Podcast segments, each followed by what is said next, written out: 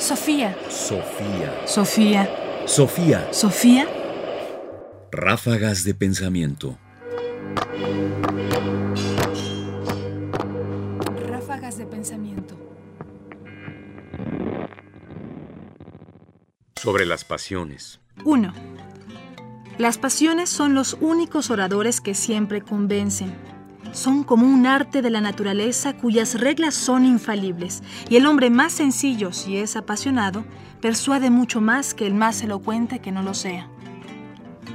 2. Las pasiones llevan consigo una injusticia y un propio interés que hace peligroso el dejarse llevar por ellas, y se debe desconfiar de las mismas aun cuando parezcan muy razonables. 3.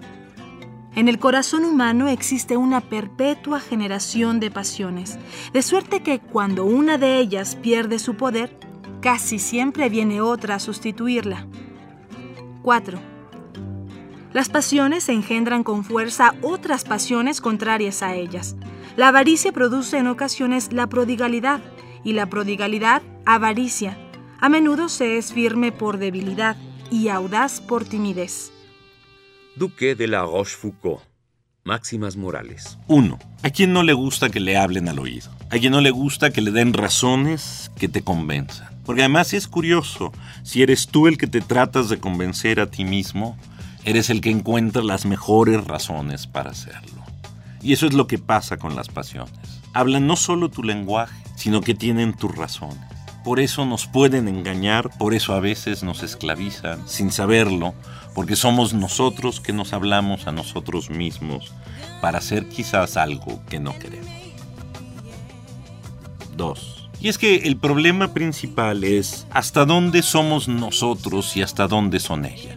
Este es un problema que podríamos llamar, es el típico problema de la diferencia entre el cuerpo y la mente o entre el deseo y la conciencia deseo y voluntad. Las pasiones están de aquel lado en que nosotros no somos plenamente dueños de nosotros mismos. ¿Y qué quiere decir esto de no ser plenamente dueños de nosotros mismos? Quiere decir que las pasiones pueden, o de hecho dicen, algo que nosotros, buscan algo que nosotros no tenemos por qué avalar. Y solo piensan en conseguir eso que buscan. No piensan en nosotros, no nos contemplan, somos el instrumento con el cual logran satisfacerse. 3. Y las generamos todo el tiempo y en todo momento están volviendo. En otras palabras, nunca tendremos paz en nosotros mismos. Nuestra vida es una suerte de guerra o una suerte de lucha. Me gusta la imagen que da Agustín, un naufragio, y las pasiones son las olas en ese naufragio. Nadamos para no hundirnos y no en balde Freud escogió justamente el lema de París, de fluctuar y nunca hundirse, para entendernos en relación con las pasiones, con eso que subyace a nosotros y que como un oleaje puede hundirnos. 4. Y es que además las pasiones no tienen por qué ser coherentes. Nosotros tendríamos que intentarlo, nosotros queremos conducirnos con razón y con lógica, pero las pasiones, las pasiones no. A las pasiones les tiene sin cuidado. Y quizás es precisamente por eso, porque les tiene sin cuidado, que el duque de la Rochefoucauld se detiene en ellas. Al final, no en balde puede ocurrir que nosotros seamos nuestro peor enemigo.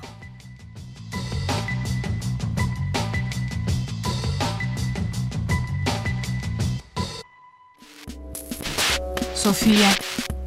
Sofía. Sofía. Sofía. Sofía.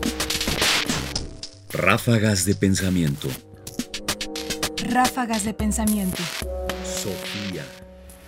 Comentarios: Ernesto Priani Saizó. Voces: María Sandoval y Juan Stack. Controles técnicos: Miguel Ángel Mendoza. Producción: Ignacio Bazán. Sofía. Sofía. Sofía. Sofía.